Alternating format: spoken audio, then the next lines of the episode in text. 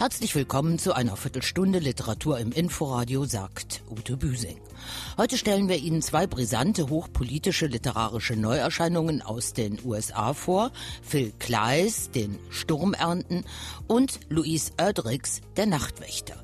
Außerdem in unserem Literaturmagazin George Arthur Goldschmidts Roman der versperrte Weg. Von der Regierung hatte Thomas keinen Mucks gehört. Es hatte wertvolle Zeit gekostet, die Informationen zu überprüfen und an den Text der Resolution zu kommen. Emanzipation. Emanzipation. Das Wort polterte ihm unablässig im Kopf herum. Befreiung. Aber sie waren keine Sklaven vom Indianersein befreit. So musste man das lesen. Vom angestammten Lebensraum emanzipiert, aus den Verträgen entlassen, die Thomas Vater und Großvater unterzeichnet hatten, von denen es geheißen hatte, sie gelten bis in alle Zukunft. Sie sollten also wie üblich verschwinden, damit das Problem mit den Indianern gelöst war. Starke Sätze aus dem neuen Roman der amerikanischen Schriftstellerin Louise Erdrich der Nachtwächter über die sogenannte Terminationspolitik der US-Regierung und den Kampf der indigenen Bevölkerung dagegen. Mehr dazu im Gespräch mit meiner Kollegin Nadine Kreuzhaler, dann später in der Sendung. Starke Sätze. Der Literaturpodcast von Inforadio. Literarische Neuigkeit der vergangenen Woche war die Shortlist zum Deutschen Buchpreis. Nur mehr sechs Titel sind aus der 20er Auswahl der Longlist übrig geblieben, darunter drei allein aus dem Hansa Verlag. Monika Helfers Fati, Norbert Streins, Der zweite Jakob und mit Yusan Identity. Christian Krachts Eurotrash ist bei Kiepenheuer und Witsch erschienen, Thomas Kunsts Zanschower Kliniken bei Surkamp und Antje Ravik Strubels Blaue Frau bei S. Fischer. Der mit 25.000 Euro dotierte Preis der Stiftung Buchkultur und Leseförderung wird am 18. Oktober in Frankfurt am Main bekannt gegeben und verliehen. Wir stellen Ihnen heute, auch wenn er es nicht auf die Shortlist geschafft hat, endlich den besonderen Roman von George Arthur Goldschmidt, Der versperrte Weg vor. Christoph Schröder hat ihn gelesen. In seinem 1991 erschienenen, bis heute tief erschütternden Buch Die Absonderung hat George Arthur Goldschmidt von seiner Flucht aus Deutschland im Jahr 1939, seinem Ankommen in einem Internat in den französischen Savoyen und von den Demütigungen dort erzählt. Der versperrte Weg ist das Gegenbuch zu Die Absonderung. Es zeigt einen Menschen, der von den Umständen dazu gezwungen wird, bereits in der Kindheit seine Identität radikal in Frage zu stellen. Im Internat angekommen, blickt Erich mit Verachtung auf den weinerlichen jüngeren Bruder, den in seinen Augen alle Peinigungen und Bestrafungen durch die Mitschüler zurechttreffen. Ihm, Erich, dessen Lebensinhalt, wie es einmal heißt, das Deutsche war, sind tatsächlich fast sämtliche Wege versperrt. Was bleibt, ist der Kampf. Erich beobachtet, wie der greise Marschall Pétain Frankreich in die Hände der Deutschen gibt und schließt sich der Resistance an. Der bewaffnete Widerstand gegen seine eigenen Landsleute verstärkt Erichs existenzielle Konfusion noch. Landschaften durchzogen ihn. Geräusche, Wind, das Einklicken einer Maschinenpistole, das Rufen im Gebirgswald, die Stimme eines Kameraden, das Schlürfen von Stiefeln am Felsen und immer wieder die Frage, warum bin ich gerade der, der ich bin? Der versperrte Weg ist, wie man es von George Arthur Goldschmidt gewohnt ist, ein schmales, aber ungemein intensives, von scharfen Beobachtungen und klugen Reflexionen geprägtes Buch. Auf gerade einmal rund 100 Seiten skizziert Goldschmidt das Leben seines Bruders als ein Kontinuum von Widersprüchen. Während George Arthur im französischen Internat bleibt, schlägt Erich sich durch die Wälder, findet Anschluss bei einer Widerstandsgruppe und hilft bei der Befreiung des Konzentrationslagers Struthof im Elsass. All das immer im inneren Konflikt zwischen seinem Deutschsein und dem, was im Namen der Deutschen geschehen ist. Es war ihm, als sollte das Französische das Deutsche wiederherstellen, wie es hätte gewesen sein können, wenn die Hitlerei nicht gewesen wäre. Der versperrte Weg ist ein ausgesprochen gegenwärtiges Buch. Es geht auch oder in erster Linie darum, welchen Einfluss es auf einen Menschen hat, permanent von außen bezeichnet, mit einem Status versehen zu werden und die Konsequenzen daraus tragen zu müssen. George Arthur Goldschmidt, Der versperrte Weg, ist bei Waldstein erschienen. In die USA. Dort sorgt seit seiner gleich mit dem National Book Award ausgezeichneten Geschichtensammlung Redeployment, der deutsche Titel Wir erschossen auch Hunde ist eher unglücklich, Phil Klei für Furore. Der ehemalige US Marine hat darin vor der Folie seines eigenen Einsatzes im Irak die Grausamkeiten moderner Kriegsführung für alle Beteiligten beschrieben. Jetzt hat er mit den Sturmernten nachgelegt. Im Original heißt sein erster Roman, wiederum zutreffender, Missionaries. Ich habe Phil Cly daheim in New York, genauer in Forest Hills, Queens, besucht und mit ihm über diesen in Amerika erneut hochgelobten Roman aus dem Herzen der Gewalt in Kolumbien gesprochen. I was very interested in not just individuals caught up in, in war, but individuals who are part of the institutions that drive war. Ich war sehr interessiert an Individuen, die in einem Krieg gefangen sind und die ihn mit vorantreiben. Ein Charakter ist ein Paramilitär in einer armen kolumbianischen Stadt. Ein anderer ist Soldat im kolumbianischen Militär. Wieder ein anderer kooperiert als amerikanischer Soldat mit den Kolumbianern. Dann gibt es eine Journalistin, die den Krieg kommunizieren muss. Sie alle sind auf ihre eigene Weise von den Kämpfen am Boden entfernt. Das amerikanische Militär hat sich ja längst auf Drohneneinsatz und Spezialeinheiten, die kurz eingeflogen werden, um jemanden festzusetzen oder zu töten, spezialisiert. Was aber passiert hinterher? Das mache ich an einem Einsatz klar, wo das kolumbianische Militär einen riesengroßen Teddybären, den ein Drogenbaron seiner Freundin schenken will, mit einem Peilsender ausstattet, ihn so ausfindig macht und tötet. Nach diesem Einsatz entsteht ein Machtvakuum, was alle diese Charaktere aus aller Welt zusammenbringt. Vom jungen Abel, der von der Gewalt in seinem Heimatdorf geprägt wird, über einen kolumbianischen Offizier, der aus der Ferne Entscheidungen über den Einsatz von Gewalt trifft, bis hin zum amerikanischen Verbindungsoffizier. And then, you know, you go to the American military liaison who works with the Colombian. Auf Deutsch ist Kleis Roman sicher nicht zufällig am 11. September erschienen. Er gibt nämlich auch zu denken über den nach 9-11 ausgerufenen Krieg gegen den Terror und er streift Einsätze in Afghanistan. Auch das hochaktuell nach dem Abzug der Amerikaner und vor ihnen der Europäer. Phil Klei beschäftigt sich ernsthaft und tiefgründig mit der Rolle Amerikas in der Welt. We've had a very, very tight relationship with the Colombian military for a long, long time. I mean, for decades. But especially since the end of the Clinton administration, we started giving them massive amount of military aid under Plan Colombia. Seit dem Ende der Clinton-Administration geben wir ihnen laut Plan Kolumbien sehr viel Hilfe. Jeder Botschafter, der nach 9-11 nach Kolumbien entsandt wurde, arbeitete später in den Kriegsgebieten Irak und Afghanistan. Einer sagte, nirgendwo sind wir so involviert wie in Kolumbien und Afghanistan. In den 90er Jahren war es der Krieg gegen die Drogen. Nach 9-11 bezeichneten die Kolumbianer die FARC als Narkotouristen. Erst war es der Krieg gegen den Kommunismus in den 80er Jahren, dann der Krieg gegen Drogen, dann die Narkoterroristen. Derselbe Feind, nur die Rechtfertigung hat sich geändert. Wir Amerikaner arbeiten so verdeckt, dass die meisten Leute gar nicht wissen, wie sehr wir engagiert sind. Wir gaben den Kolumbianern kluge Bomben, mit denen sie hochrangige Untergrundkommandeure töten konnten. Unsere Hände wirkten sauber, aber unser Engagement hat das kolumbianische Militär in seinem Bürgerkrieg tödlicher gemacht. In den verschiedenen Charakteren des Romans kann ich jetzt mit einer menschlichen Geschichte dieses komplexe System deutlich machen.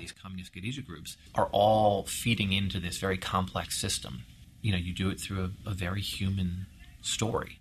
Obwohl er als Ex-Marine bestens mit den Werkzeugen des Krieges vertraut ist, eignet sich Phil Klei in jahrelangen Recherchen umfangreiches Wissen über die Einsatzgebiete seiner Helden und Antihelden an. Er spricht mit Experten und er liest tonnenweise Sachbücher. Seine Fakten stimmen so sehr, dass er von Konfliktbeteiligten für seine Genauigkeit gelobt wird, obwohl er sie anrührend in Fiktion verdichtet. Für ihn selbst ist die belletristische Form die angemessenste und umfangreichste umfassendste der Aufarbeitung. It's only in a novel where you can get inside a range of characters Nur in einem Roman kannst du die verschiedenen Charaktere im Moment der Entscheidung zeigen. Ihre Kultur, die Institutionen, denen sie angehören, ihre Handlungsoptionen und sie in Verbindung mit anderen bringen. Daran lassen sich dann psychologische, spirituelle und moralische Herausforderungen untersuchen.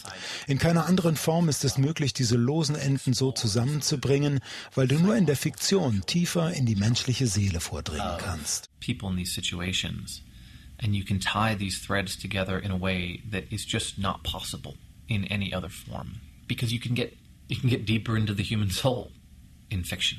That's what it offers you. Sagt Phil Klei. Sein spannender, politisch brisanter Roman Den Sturm ernten ist in der Übersetzung von Hannes Meyer bei Surkamp erschienen. Die vielfach preisgekrönten Romane der US-amerikanischen Schriftstellerin Louise Erdrich wurzeln in ihrer eigenen halb indianischen, halb europäischen Herkunft. Die Integration indigener Bevölkerungsgruppen in die Mehrheitsgesellschaft ohne Aufgabe der Identität, das ist ihr Lebensthema. Darum geht es auch in ihrem gerade in den USA mit dem Pulitzer-Preis ausgezeichneten Roman Der Nachtwächter. Hat eine Minderheit, hier ein Stamm in North Dakota, die Chance gegen einen übermächtigen Gegner, den Staat, etwas auszurichten. Zugleich ist das Buch eine Hommage an Erdrichs Großvater. Er kämpfte in den 1950er Jahren als Stammeschef gegen die Enteignung seines Volkes. Meine Kollegin Nadine Kreuzhaler hat Louise Erdrichs neuen Roman gelesen. Nadine, Louise Erdrich hat ja selbst indigene Wurzeln. Sie ist die Tochter einer US-amerikanischen Ureinwohnerin, wenn man so will, und eines Deutsch-Amerikaners. In welche Welt nimmt sie uns also mit in der Nachtwächter? Sie nimmt uns mit in die Welt des Turtle Mountain Reservats des Chippewa-Stammes in North Dakota. Es ist das Jahr 1953 und eine Welt, die ja von Armut, von äh, anstrengender, mühsamer Landwirtschaft und auch teilweise Alkoholismus unter den Männern zumindest geprägt ist, aber eben auch von Spiritualität und einer großen Hilfsbereitschaft und Wärme untereinander. Die Lagersteinfabrik hat neue Arbeitsplätze gebracht am Rande des Reservats. Viele junge Frauen finden hier Arbeit. Sie bohren Löcher in Edelsteine für die Uhren- und Waffenproduktion. Ja, während viele der älteren Frauen eher schlecht und oder gar kein Englisch sprechen und noch die alten Traditionen pflegen. Ja, und in diese Welt, da platzt nun eine Gesetzesvorlage von der Regierung als Emanzipationsgesetz verkauft, aber als Terminationspolitik in die Geschichte eingegangen. Also de facto wollte die US-Regierung in den 50er Jahren die Stämme der Native Americans enteignen, umsiedeln und zwangsassimilieren. Und dagegen hat eben der Großvater von Louis Erdrich als Stammesratsvorsitzender gekämpft. Also der Nachtwächter, das ist dieser kämpferische, kämpfende Großvater. Hier mhm. wird seine Geschichte erzählt. Louise Oerdrich hat sich an hinterlassenen Briefen und historischen Dokumenten dabei orientiert. Sie betreibt in ihrem Roman so etwas, so habe ich es verstanden, wie teilnehmende Erinnerung. Welche anderen Figuren spielen hier auch noch eine Rolle? Also parallel zur wirklich zentralen Figur des Großvaters wird auch noch die Geschichte der fiktiven Patrice erzählt und ihrer Familie, auch aus dem Reservat. Sie ist eine eigensinnige, starke junge Frau, eine Fabrikarbeiterin, die die Familie allein ernährt. Sie versucht, ihre Schwester in Minneapolis zu finden. Also die ist offenbar in die Fänge von Menschenhändlern geraten. Stichwort Zwangsprostitution. Ja, ähm, das ist eine, also sie ist eine fiktive Figur, aber die Tatsache der Zwangsprostitution hat Louise Erdrich eben auch recherchiert. Leider ein Fakt damals. Ja, viele Nebenfiguren tauchen auch noch auf. Ein Reservatslehrer und Boxtrainer, der sich in Patrice verguckt. Patrice geistersehende Mutter auch und missionarische Mormonen. Und der Großvater, Thomas heißt er hier, er dreht eben als Nachtwächter einsam seine Kontrollrunden in der Fabrik und nutzt eben die leere Zeit äh, dazwischen zwischen, zwischendurch, um Briefe an offizielle politische Stellen zu schreiben und auch zu lesen. Hier mal ein Auszug aus dem Roman. Jetzt, wo Thomas so viel im Buch Mormon gelesen hatte, wie es ihm seine Erschöpfung erlaubte, begriff er auch, warum der Mann sich überhaupt nicht um die bestehenden Verträge scherte. Watkins Glauben zufolge hatte Gott den Mormonen alles Land versprochen, das sie wollten. Indianer waren nicht rein und angenehm, sondern mit dunkler Haut gestraft und hatten daher kein Recht, das Land zu bewohnen. Rechtliche Fragen waren nicht so bedeutsam wie religiöse Offenbarungen. Religiöse Offenbarungen standen über allem. Thomas kämpft und erreicht eine Anhörung im Kongress vor dem zuständigen Ausschuss. Befragt wird er dort von einem Senator, einem Hardliner, der die zweite historisch verbürgte Figur hier ist in dem Roman. Louise Oerdrich ist ja bekannt für ihren plastischen Stil. Sie verbindet zum Beispiel den indigenen Trickster-Mythos oder die indigenen Trickster-Mythen mit den politischen Kämpfen der Stämme. Sie wird im weiteren Sinne dem magischen Realismus zugeordnet. Stimmst du dem zu und gilt das auch hier? Ja, auf jeden Fall. Also auch hier spielt Spiritualität eine Rolle, Geister tauchen auf, spielen eine Rolle, alte Bräuche und Naturbeobachtungen, der Sumpf, die Wälder, die Weite, der Himmel. Also diese Landschaft scheint auch magisch aufgeladen. Und Louise Erdrich erlaubt sich sogar augenzwinkernd auch mal ein winziges Kapitel aus der Sicht von zwei Pferden. Also Humor ist auch ein wichtiger Bestandteil Bestandteil in ihrem Text und auch ein wichtiger Bestandteil in dieser von ihr beschriebenen indigenen Gemeinschaft. Das klingt doch tatsächlich dann auch ein Stück weit nach wahrhaft fabelhafter Verdichtung. Eine klare Empfehlung also? Auf jeden Fall. Also einerseits erzählt der Nachtwächter ja von einem wichtigen Kapitel der amerikanischen Geschichte, einem erschütternden Kapitel dazu. Tatsächlich wurde der Turtle Mountain Stamm der Chippewa nicht aufgelöst, aber 113 andere indianische Nationen in den USA schon. Also und vorbei ist dieses Kapitel auch noch nicht. Auch unter der Trump-Regierung gab es dann erneut einen Vorschlag Vorstoß ja so einer Terminationspolitik. Und abgesehen davon muss ich sagen, hat mich der Roman aber auch literarisch komplett überzeugt, auch wenn im Laufe des Buches immer wirklich immer mehr Figuren auftauchen und man sich ein bisschen konzentrieren muss. Mir sind diese Figuren sehr ans Herz gewachsen und ich bin wirklich fasziniert in eine völlig andere Welt eingetaucht. Ja, vielen Dank, Nadine. Ich werde das auch unbedingt noch lesen. Der Nachtwächter von Louise Oerdrich ist im Aufbauverlag erschienen, ins Deutsche übersetzt von Gesine Schröder. Das Buch hat 496 Seiten und kostet 24 Euro. Und noch ein Veranstaltungstipp. Am Mittwoch, dem 29. September, liest die amerikanisch-ghanaische Schriftstellerin Yad Jassi um 19.30 Uhr im Literarischen Kolloquium Berlin aus ihrem Roman Ein erhabenes Königreich, den wir Ihnen hier bereits ausführlich vorgestellt haben.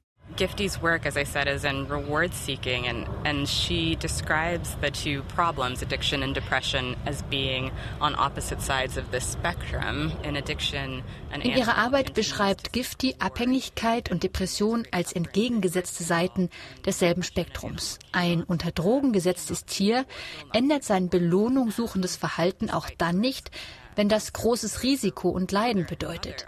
In der Depression sucht es dagegen nicht nach Belohnung. Gifty entdeckt bei ihrem Bruder und ihrer Mutter ähnliche Mechanismen und hofft mit ihrer wissenschaftlichen Arbeit Antworten zu finden. Meine beste Freundin ist Neurowissenschaftlerin. Als ich den Roman schrieb, hat sie gerade in Stanford ihren Doktor gemacht. Sie hat mich in ihr Labor gelassen und mit mir über ihre Arbeit geredet. An so einem Ort war ich als Schriftstellerin noch nie, aber im Grunde geht es im Roman um all diese Abwesenheiten, die des Vaters, des Bruders, der Mutter, die Giftis Gegenwart ausmachen.